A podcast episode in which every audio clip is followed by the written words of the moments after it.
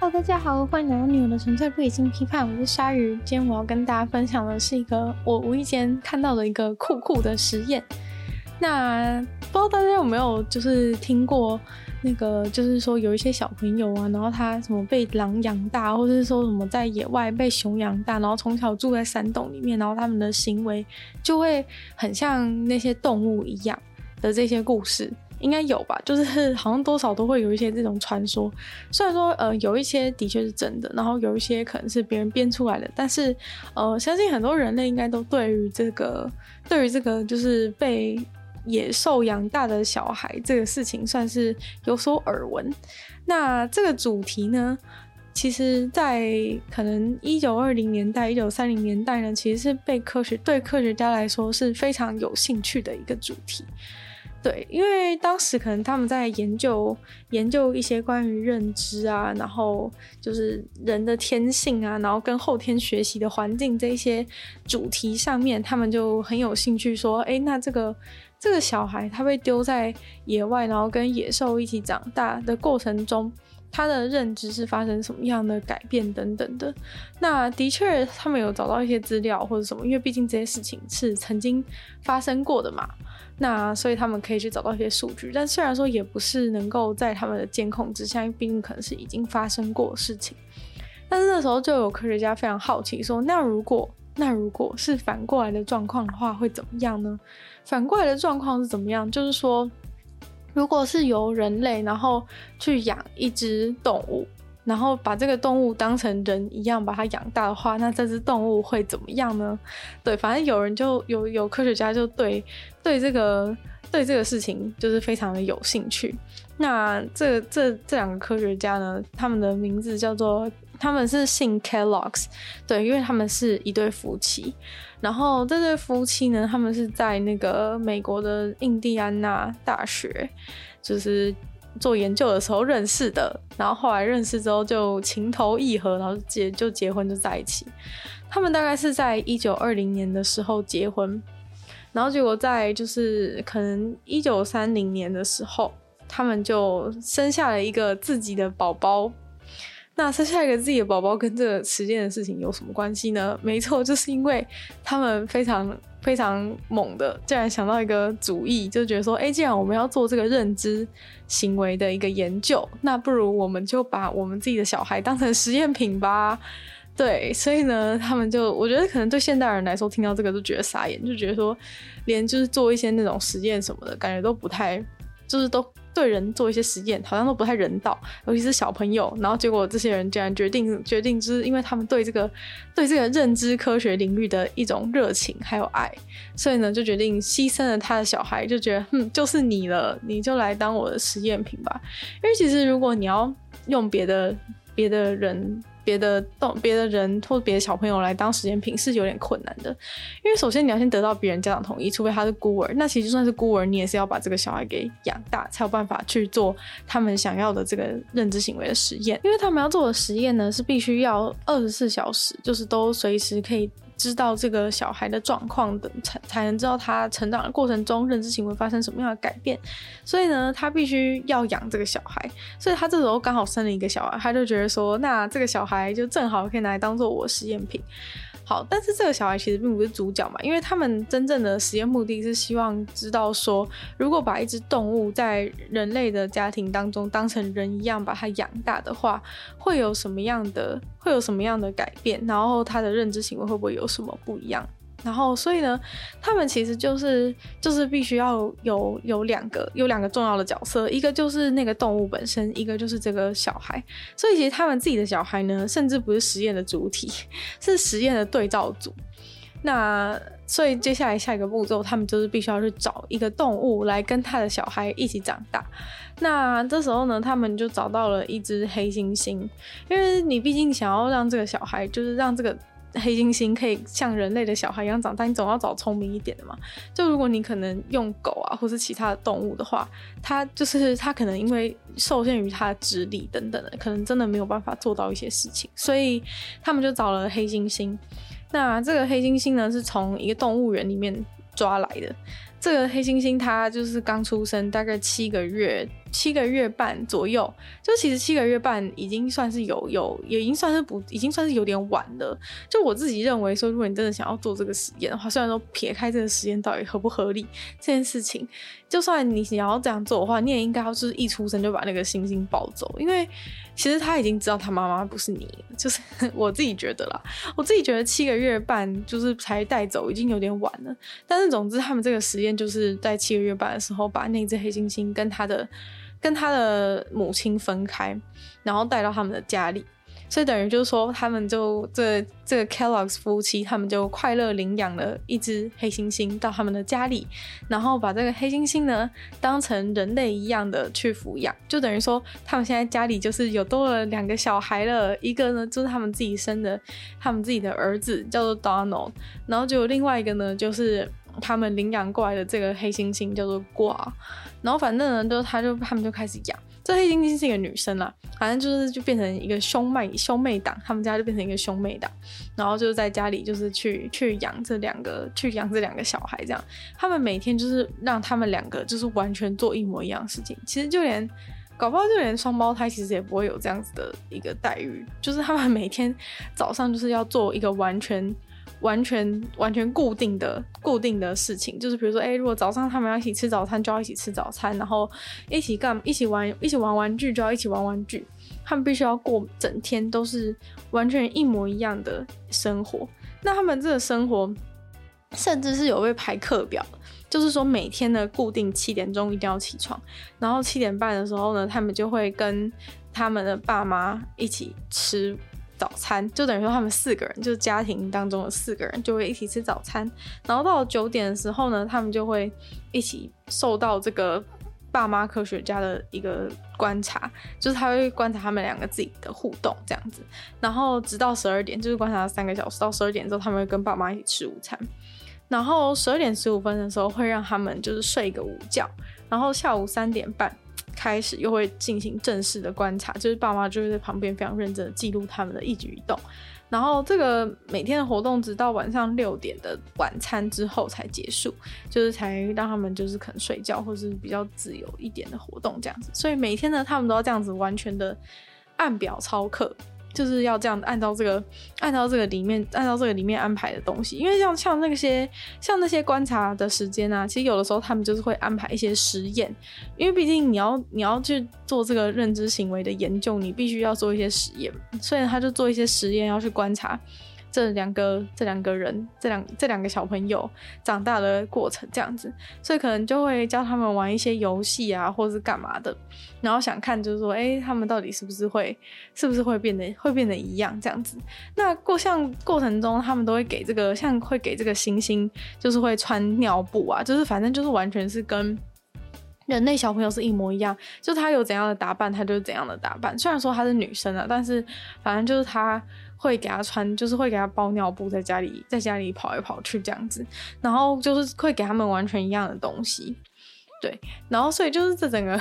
其实他其实因为那个一九三零年代已经有一些已经有摄影的器材，所以其实他们这个实验呢、是有留下一些画面的记录的。然后我其实有看到那些画面记录，我真的是觉得真的是有有点有有点荒谬诶，他就是在家里，然后因为小朋友不是会开始要学走路吗？然后，所以他们就会逼那个黑猩猩，就是要站立走路。我就是觉得说这，我真的觉得其实这这两个这这 Kellogg 夫妻，就是他们两个自己应该要去做一下他们自己的脑的研究。所 以我觉得他们两个其实真的蛮有病的，就是他一直他们在家里，然后一直逼那个黑猩猩站起来走路。对，然后他们可能就会记录说，嗯，黑猩猩其实还是不太有办法站，就是他们站立走路的直立走路的能力还是不太好这样子。但是其实在这个实验过程当中，他们很快就发现说，这个成长的过程当中，其实是这个黑猩猩的成长速度是比较是比较好的，然后发各种智力啊，或是运动的发展都都比人类的小孩还要好。然后像是。可能就是除了他直立走路有点不擅长，因为毕竟是是他身体构造的一些关系。但是比如说像其他的事情，例如说他会把他们放在那种那种呃，那叫什么东西啊？就是大家会餐厅里面会看到，就是那种给小朋友坐的那种娃娃椅。就是比较高的那有有自己的桌子的那种娃娃椅，就是反正他们其实所有东西都有买两套，然后就有看到说他们可能会把就是两个人都放在那个娃娃椅里面，然后会教他们要自己吃东西，因为你到一个年纪都是想要叫小朋友自己自己拿汤匙吃东西嘛，然后所以呢，他就给他们就是给他们汤匙跟碗，然后里面有他们的食物这样子给他们吃。结果就是，其实是那个黑猩猩先学会怎么样自己吃东西，然后黑猩猩就是会，就是还真的蛮厉害的，就是会会拿汤匙自己捞那个碗里面东西来吃。其实我觉得到这个时间点，我是觉得说，哎、好像好像这黑猩猩真的是真的是有，就是变成好像有点变成人类的感觉。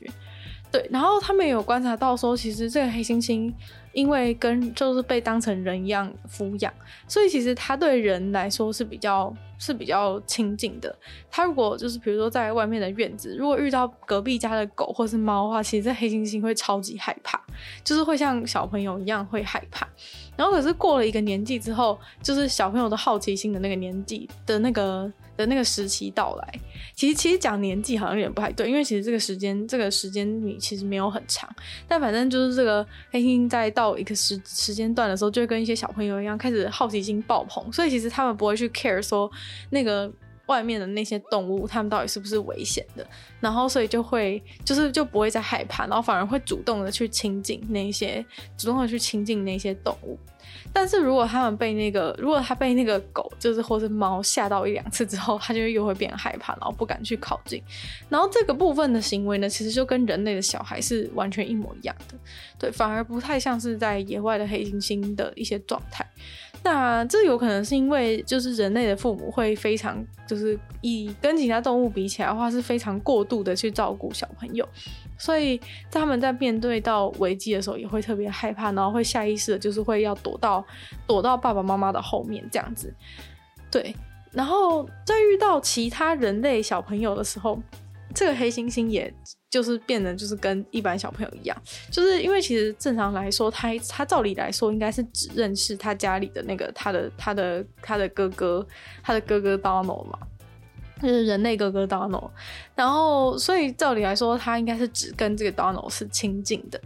但是当就是比如说有别的小朋友来他家的时候，当然这也不是那种正常的社交环，就正常小朋友社交环境啊，就是那些小朋友其实是那个科学家爸妈就是故意。故意带来家里面的，就 是故意带来家里面，就是看他们会有什么反应。所以其实这也是实验的一部分，并不是就是快乐的跟朋友一起玩。反正他们就是有故意让就是那个来的外来的小朋友，就是去跟那个猩猩，去跟黑猩猩就是接触。那当然是不能让那个外来小朋友把黑猩猩当成狗或者猫一样这样摸他头什么的，就是是请他们说，就把它当成是就是一般人一般的小朋友一样对待。然后，所以当这个外面的小朋友进来他们家的时候，然后跟这个黑猩猩就是都是用正常的方式互动的时候，这个黑猩猩也非常的、非常的正常的，就是把它当成是一般的同伴一样，就是快乐的接触，就是会跟那个小朋友握手啊，然后还会跟那个陌生的小朋友抱抱等等的，就是相处上感觉都非常的亲近，对，就就跟一般小朋友蛮类似的，然后。但是呢，当遇到就是如果是那种大人的话，他们就会就是这个黑猩猩就会跟 Donald 一样，就是对于外对于陌生的大人是感到比较害怕的。对，所以就是感觉好像在成长在这个前初期的阶段当中，他们都觉得他们都觉得他们的这个实验好像哎、好像很成功，就是这个黑猩猩就是哎、还学得比比我儿子还快哎、好像很厉害，对不对？就是。对，就是好像各方面啊，好像不管是认知或者是在运动方面做一些动作等等的，都非常的厉害。那但是在运动方面的部分，可能就是是属于就是他天性的部分了。因为黑猩猩毕竟他天生他运动能力就是比人类强很多，就是比如说他手脚也也比人还要长啊什么的。所以就是黑猩猩在于就就是在很早的阶段就已经在肢体方面大胜人类人类小孩，而且黑猩猩。很厉害哦，就是因为他们就一起生活嘛。结果黑猩猩不知道从哪一天开始就知道要怎么去开灯跟关灯，然后开门跟关门，就是大人其实也没有教他们，就是他们原本只是被放在那个房间里面，但是因为就是他黑猩猩会看黑猩猩看到大人，就是他们的爸妈会去开灯关灯，然后当他开灯的时候，他就发现他只要按那个按钮，那个天花板上面的灯就会亮或是暗，所以黑猩猩很快就了解到这个机制，所以他在很小很小年纪的时候就已经知道说。要去按那个灯的开关，然后来开灯跟关灯，然后还有怎么样去转门把之类的。然后这个时候，Donald 都还还在旁边，就是咿呀的，就是 还还完全不知道状况这样子。所以前期的时候，其实很明显看到这黑猩猩的的成长速度是比是比人类小孩还要快很多。然后呃，后来呢，他们就还有对他们做一些实验。其实他对他们做超级多实验。其实他们两个真的是蛮可怜的，就是他们的生活完全不正常，就是。他每天就是除了吃饭睡觉之外，就是其他的时间，就是感觉上是好像是在让他们玩、让他们自由活动的时间，其实都完全不正常。因为就是他们都在对他们做一些做一些奇怪的实验，然后而且有还有一些很过分的，像是其中一个很过分的实验就是怎么样，你知道吗？就是他们架一个摄影机，然后就是就是让那那个一个就是黑猩猩跟那个小朋友坐在椅子上面，然后结果趁他们不注意的时候，你知道干嘛吗？在他们背后偷偷开枪，就是当然不是真的子弹，可是嘣很大一声，就是空气枪那样子，整个这样嘣。你知道我我在看影片的人，我都被吓到，就是 就跟那两个小朋友简直是被精神虐待。就是他他在他他在那个黑猩猩跟那个小朋友背后开枪，然后看他们反应会怎么样。我我我其实不太知道说。我其实不太知道说，就是那个那个爸妈是觉得很好玩，还是怎么样的，还是觉得这个实验有多大的帮助？就是你可以用别的方式嘛，你可以就是制造一些大的声响，没必要到开枪吧？因为我觉得开枪其实是蛮蛮震撼的一个声音，而且就是声音也蛮大的，我就觉得其实蛮恐怖。反正他们就这样做，他们就在后面开枪，然后看那两个小孩反应怎么样。结果就是那个黑猩猩马上一听到声音，就直接吓到躲到那个大人的怀里。就是马上就是去，马上就冲到我怀里抱抱这样子，寻求安全。然后就反而是那个，反而是那个小孩其实有点慢半拍，就是在那个枪声响之后，他才觉得哦，好像有点哪里不对劲，然后才去找大人。对，所以其实那个小朋友他的反应是慢，是比黑猩猩还要慢蛮多的，就是他可能还没有办法去意识到危险。对。那除了这种观察式的这种这种方法之外呢，就是这个科学家他们还就是对，就是还对还对他们的那种身体状况每天都有非常非常非常紧密的关注，像是他们的血压啊，他们的就是比如说要去要去研究他的各个身体的一个体征的变化等等，这些他们都有非常详细的记录。那在这个实验的前期呢，其实我觉得两位的表现好像都感觉差不多。虽然说在一些特定的事情上，感觉很像，感觉很像，呃，也不是说特定的事情啊，在整体上其实是黑猩猩比较比较占优势，因为它在各方面的发展都比较早，所以呢，它感觉好像就是压制了，就是在各方面都都压制了他的这个他的哥哥 Donald。但是，嗯。还是有一些地方会显现出它有些不一样的地不一样的点，然后尤其是可能是比较接近它的黑猩猩的本质的一些事情，像是因为它其实是跟一般的小婴儿一样被放在那种，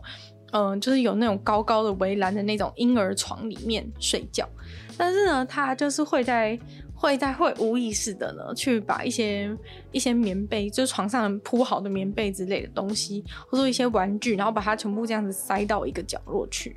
那这个部分呢，就是科学家就有发现说，哎，其实这好像是有点像是黑猩猩在野外的时候，他们会把呃会把一些树叶或是一堆一堆东西，就是把它们把它们集到一个集到一个集成一坨，然后让自己晚上睡觉的时候可以可以就是躺在那个地方当床这样子。然后科学家就觉得怀疑说，他在床上把被子这些东西全部都挤到角落的一个行为呢，是跟他的天性有点关系。但是呢，其实也是没有到那么明显，就是也可以解释说他其实只是在玩床上的东西。那这个部分呢，就有点不太一定。然后在另外一个实验里面，就是他就是他们把一个一个。呃，他们两个都会想要的一个玩具或是食物放在门的另外一边，然后那个门打不开，然后就是要就是要用一个长长的长长的棍子，然后看怎么样把那个东西从门门门缝下面弄过来，这样子的一个实验。然后他们两位呢，都差不多尝试了一百一百多一百多次才成功。但是黑猩猩明显的对于这件事情是比较有比较有意志力的，就是他从头到尾都是非常的肯定自己要把这个任务完成，然后就是没有显现出就是想要放弃的样子。但是那个小朋友 Donald 就很像是。就很像是中间好像有点过程中好像有点想放弃，但是后来就是又又继续弄，然后呢，最后也是有成功把那个把那个把那个东西把这个任务达成，把东西从对面拿过来，这样。对，所以其实就是有发现到一些有发现到一些细小的差距啊，然后。不过呢，真正的重头戏其实就是在于下一个阶段嘛，因为其实，在婴儿这种前期的时候，就是动物跟人类其实没有到那么大的差别，因为最大的差别就是在于就是。呃，他们不会讲话嘛？其实人，大家要认定为他其实真的是一个人的话，其实通常都是以他可以沟通为主嘛。所以其实小孩的时候，在初期的时候，真的是跟动物比较相近的这个部分，大家应该都会同意。那所以真正的不一样的时间点呢，就应该会发生在就是开始学习语言的时候。那也差不多就是在他们呃，在在过了又过了大概八九个月的时候，然后呃，这个时候呢。就是感觉，就是一般的小孩可能会会听到爸爸妈妈讲话什么的，他们就会渐渐开始学习。然后，所以很多小朋友刚开始会第一个会说话就是爸爸或者妈妈之类的这种这种的声音嘛，就是会去学习，会去学习大人的这些声音。那在这两只，就是在这个小孩啊跟这个黑猩猩的案例当中，呢，他们就是。他们就是有开始教他们一些，有教他们一些单词，例如像就是 no 啊，或是 kiss 啊之类一些这种简单的声音很明显的这种这种单词，让他们来学习。不过呢，却开始发生了一些奇怪的事情。就是呃，因为在呃生理上的发展是这个猩猩的速度比较快嘛，所以它其实一开始的时候也展现出比较好的学习，在前面的阶段中也提到说它展现出比较好的学习能力。然后，所以当就是当开始要学习语言啊、认知的时候，虽然说其实黑猩猩感觉好像遇到一些学习这个声音的困难，例如说呃。他爸妈跟他讲一个词，然后叫他就是要他 repeat 的时候，他好像有点发不出那些声音。但是呢，非常厉害的事情是，就是那个星星其实渐渐的有点，好像有点听懂这个大人讲的话。例如说，他可能在教他一些自己的身体部位，例如说，可能他要指鼻子，就是说这是鼻子这样子的一些，或者说这是嘴巴，这是眼睛这样子的一些一些教学。然后在后面的测验当中，这个黑猩猩都有顺利通过。例如说，他。他妈妈跟他讲说，叫他指自己的鼻子或指自己的嘴巴，他都听得懂，他真的会指，他就真的有指自己的一些一些身体的部位，对，所以代表说他是真的有学习到这些语言，就他听到这些语言的词汇，他是有理解的，但是在。嗯，发出发在模仿这个声音的事情上，确实是有点失败。那这个黑猩猩在最后实验结束之前呢，总共是学会了九十五个单字，对，就是蛮厉害。就是他他学会了九十五个英文单词，然后你跟他讲这些单字，他都会做出相应的行为。对，只是他好像不太会讲这样子。对，所以呢，其实那时候已经可以直接去叫他做一些，叫他做一些事情之类的，就是叫他躺，叫他做什么的，他可能会叫他亲亲，他就是都会，他就是都听得懂。非常厉害，但结果呢？结果呢？重点来，就是原本其实主要是要观察这个黑猩猩嘛，结果这个小孩呢，突然变得怪怪的。虽然说明明大人还是用养人类的，是用养人类的方法来养他们两个，并不是说用养人类方法养猩猩，然后用养猩猩方法养人类，其实没有，就是他其实是呃正常的，就是用人类的方式去对待两位，但是结果这个猩猩却就是渐渐学学语言，结果呢，这个人类小孩呢，就开始发出一些奇怪的声音。就是，嗯。这个小孩开始会去发出一些猩猩的猩猩沟通的时候用的声音，也不是那种随便乱叫。大家知道小孩会随便乱叫，但是那个小孩并不是在随便乱叫，他他发出的声音是在模仿黑猩猩他们沟通的时候会发出一些声音，就是可能黑猩猩在某一些时间点，就是他有哪些需求或是哪些情绪的时候，他会发出什么样的声音，就是可能是呜呜啊啊的一些或者的一些声音，是黑猩猩会用来沟通的时候用的。然后结果这个小孩。就开始发出这些怪声，就是 开始开始开始就是发出这些，就是呃，他没有去学，就是他自己的语言学，就是人类的语言，他反而没有先学会，他先学会发出那些猩猩用来沟通的语言。然后这时候他那个科学家爸妈终于吓傻了，就是其实我觉得他们早就应该知道会有这样的问题，就是他们一直觉得说他小孩在这个实验当中只是一个对照组，但是其实这整个实验怎么可能不去影响到这个小孩？所以其实他们自己的儿子呢，就变成一个开始学猩猩讲话的儿子，然后他们就开始觉得很害怕。就是他们，他们到这个时间点才开始觉得很害怕哦。就是他们到这个时间点才开始觉得说，好像是有哪里不太对劲，这是不是对我小孩的发展不太好？就是那种，拜托你早就应该知道好吗？就是怎么可能，怎么可能会没问题啊？然后反正就是，嗯，反正就开始显示说，这个这个开始出现各种状况。就是这个小孩除了在学习人类语言上有点缓慢，然后就是在那个猩猩已经学了九十五个单字的时候，那个小孩大概只认得六个，只认得只认得六个单字。对，反正呃，那个小孩在语言方面的学习就有有一点有点障碍的感觉。虽然说可能是因为他还没到时期，就是他可能还没有还没有发展好，他脑可能没发展好，但是的确也是有点奇怪了。所以呢，后来他爸妈就开始突然觉得很紧张，然后就紧急终止了他们的这个实验。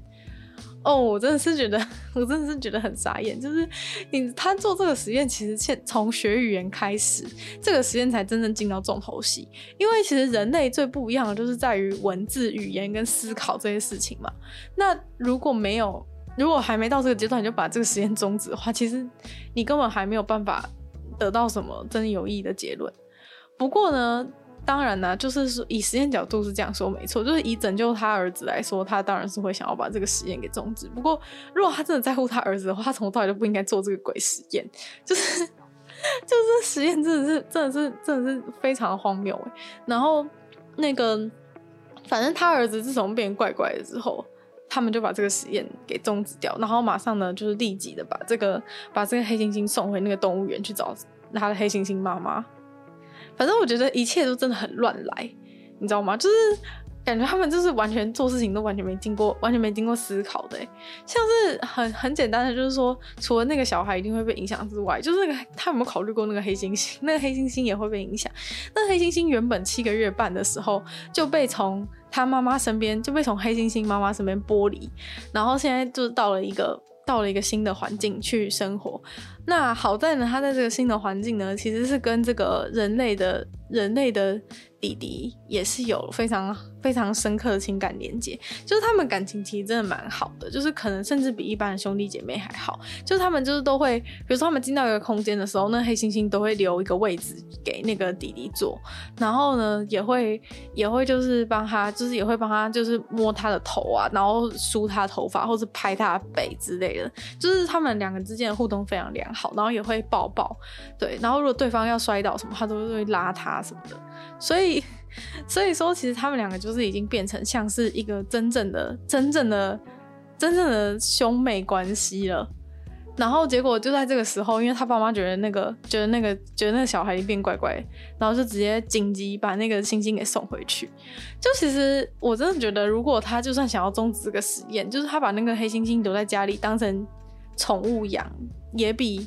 也比就是他直接把那个黑猩猩送走好。我意思是说对，对两个人都好，就是对黑猩猩也好，对那个对那个小孩也好。就是毕竟他们两个其实已经培养出很深刻的关系，甚至他们两个之间的关系应该是比他们跟爸妈的关系好，因为毕竟爸妈把他们当成实验品，然后就是都是一直处在一个观察的角度在对待他们，其实并不是像一般的小孩一样跟爸爸妈妈是那种。互动感很深的那种情况，对，所以其实他们两个之间，而且毕竟其实他们有点像是在一个被虐待的环境，所以其实他们两个反而是有一种相依为命的感觉。那他们两个之间的的那个感情是非常深厚，结果他爸妈就这样子突然把他们两个拆散，所以其实这他们两个拆把他们两个拆散这件事情，其实对他们两个的心理应该都受到了一定程度的影响，对，然后结果。呃，这个黑猩猩它被送回去它的那个动物园找自己的原本的妈妈的时候，就是它就被观察到它整个突然，就是它换环境之后，整个免疫力、免疫系统下降啊，然后身体开始出现各种毛病，就才一年不到的回到那个动物园一年不到，那黑猩猩就挂了。对，反正很明显是被他们害的，反正很明显是被他们害死的。对，就是因为其实就是幼儿啊，不管是动物或者是小孩，就是这样子一直不停的，就是这样子换环境啊，然后跟自己熟悉的东西分开，然后跟爸跟主要照顾者，还有跟自己情感连接的重要他人分开，其实都是非常的不好的一种状况。然后再加上他又他基本上已经完已经不已经不是说什么换环境，已经是从完全已经是被从一个完全就是跟他认知所完全相反的地方被转移。就原本他是活在一个人类的世界，结果他后来就被丢回去动物园，变成就是被关在那个里面，然后变成一个动物的，就变回变回动物园的环境。其实真的是真的是天壤之别，难怪他一年就真的没办法，就是就是挂掉。更何况黑猩猩本来就是很有智力的生物，他都已经学会九十五个单字。你还把它丢回动物园，到底是怎么样啊？所以呢，就是他真的，他真的是受不了，就很很可怜，就就他一年之内就死掉了。那我们的这个 Donald 小朋友呢，Donald 小朋友其实也非常的不好过，就是因为就是 Donald 他其实其实你要说他有他有像人类一样成长吗？我觉得其实也没有，就是。他跟那个黑猩猩在一起的过程当中，他们每天都被当成实验品，就是也不是真的被当成一般的人类。所以呢，其实那个 Donald 他的各种行为其实也变得有点诡异，就是不只是说他学黑猩猩这种事情，就是不只是被黑猩猩影响的问题而已，而是说他生活的环境就是一个实验品的环境。所以其实他基本上是不会，因为实验不是都要控制所有的变因嘛，所以基本上他不会像一般的小朋友一样去外面，就是哦去外面公园玩或是干嘛，完全不会做一些这种正常的活动。所以他其实是完全欠缺社交的能力，就是他没有跟其他小朋友认识，没有跟其他小朋友玩，然后唯一就是有小朋友被带来，也是都是以实验的目标进行的。所以就是这个小孩其实就是发展的过程就变得非常的坎坷，对。然后他爸妈又是疯狂科学家，所以就是他这这后来这个小孩他长大之后，好像活到活到了中年，好像四十几岁。还是怎么？还是几岁的时候就就自杀了？对，就他一生都活在痛苦当中。对，然后具具体的原因其实没有很没有很确定，因为就是关于他心他他精神状况的一些资料没有没有好好被记载下来。但是非常确定的就是他过了非常痛苦的一生，就是他整个人生就是感觉应该是有一些忧郁症的状况吧。对，然后反正后来就是自杀了。嗯，就是非常可怜的故事，就是。就是这两个、这两个、这两个 Kellogg 夫妻真的是真的是有毛病哎！反正就是他们为为了做这个实验，然后感觉是就是害死两个无辜的生命吧。那这个实验呢，在被 Kellogg 夫妻就是强制的终止了之后呢，他们还是非常认真的去写了一份就是他们的研究报告。然后，因为毕竟他们也是花了九个多月的时间做了这个残忍的实验，但是呃，反正无论如何呢，他们发表，他们还是就是非常高兴的写了这个写了这个研究报告，然后发表到学界，然后让其他人去看他们的研究结果。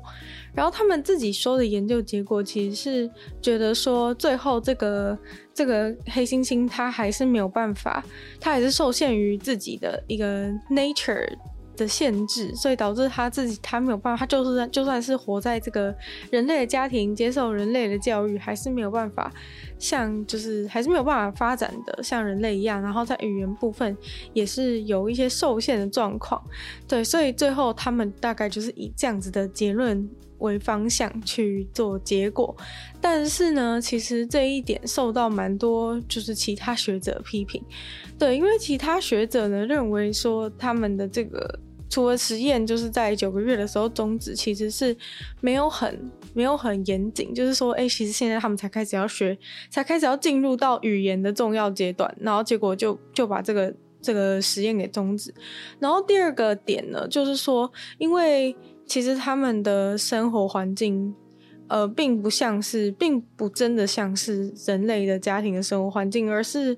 嗯、每天都在实验的过程中，那有学者就认为说，这样子的实验环境，就是其实你以为就是说，哎、好像黑猩猩跟小孩都都就是脑袋空空，都不知道说自己正在被做实验。但是其实很多学者都认为，呃，这个实验的环境，长长期的实验环境从那么小就开始，长期的实验环境其实是会造成，就是黑猩猩跟那个小孩都有很大程度的一个压力。在，就是它反而是一个长期的环境压力，所以其实甚至有可能是黑猩猩跟小孩两者的，就是两者的大脑发育都受到这个压力环境的影响，然后可能就是有所抑制。因为其实像现代的现代的学科学也都是完全完全同意说，呃，如果你是在呃，就是过于就是过于压迫环境一段很长的时间的话，其实你的大脑发展是真的会受影响的。所以其实当时就是有学者就这样子怀疑他们的实验结果也算是合理，就是也许说，哎、他们两个如果在这个家里面快快乐乐长大或怎么样的话，也许。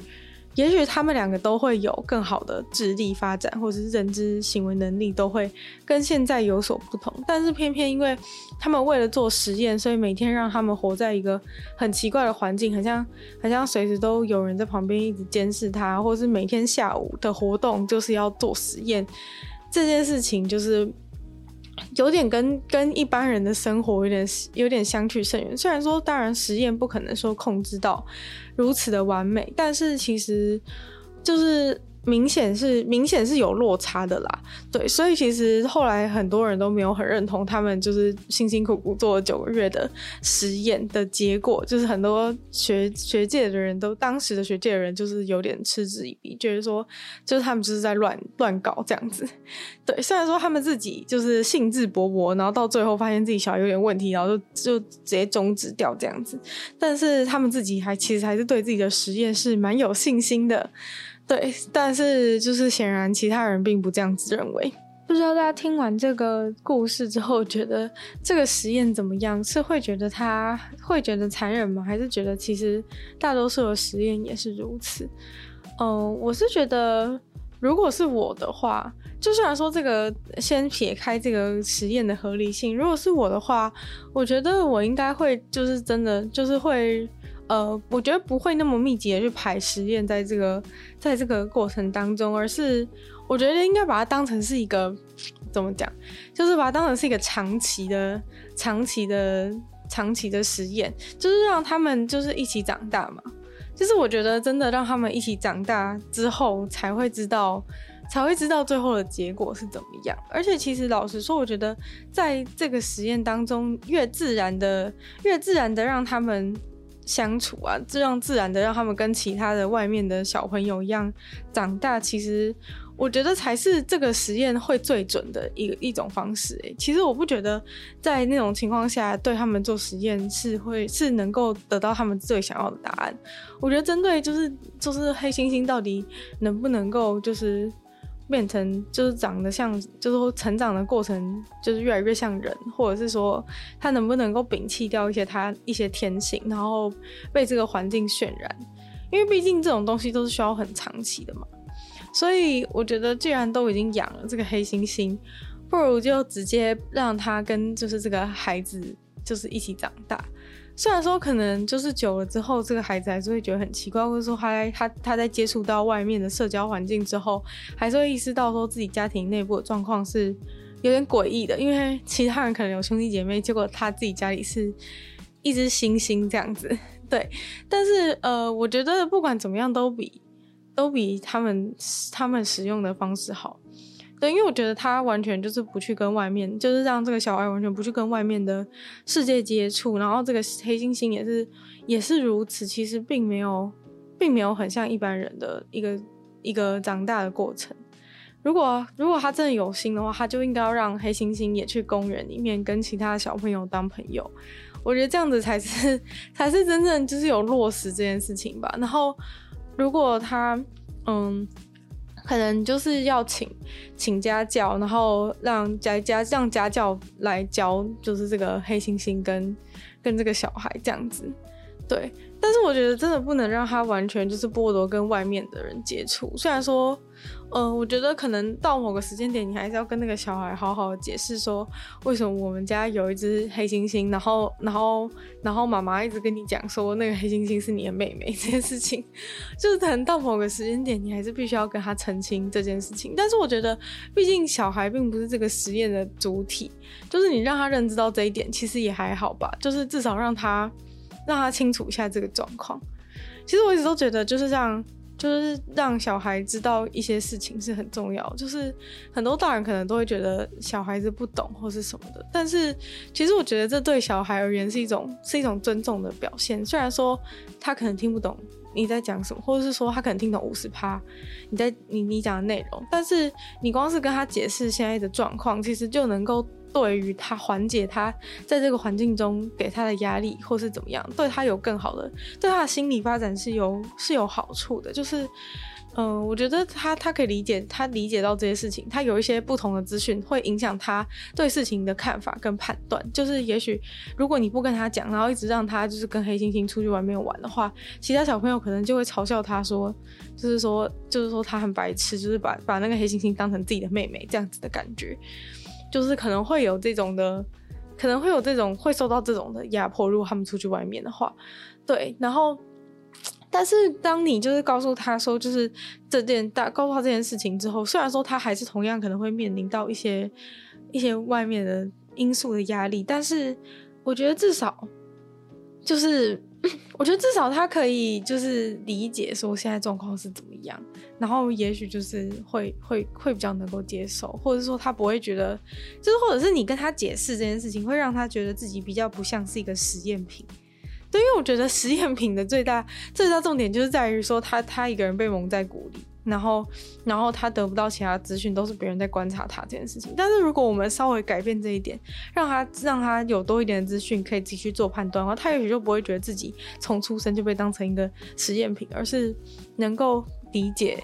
能够知道说，就是其实我虽然说我现在陷入这个处境，但是好歹还是有人在跟我，还是有人在跟我解释这件事的，而不是觉得被丢在一个孤岛的感觉。那今天的女友的纯粹不理性批判就差不多到这边进入尾声了。实验总是残酷的，但愿就是这个小人类小孩还有黑猩猩，他们就是来世可以不要再不要再 住在一个充满实验的家庭。但是如果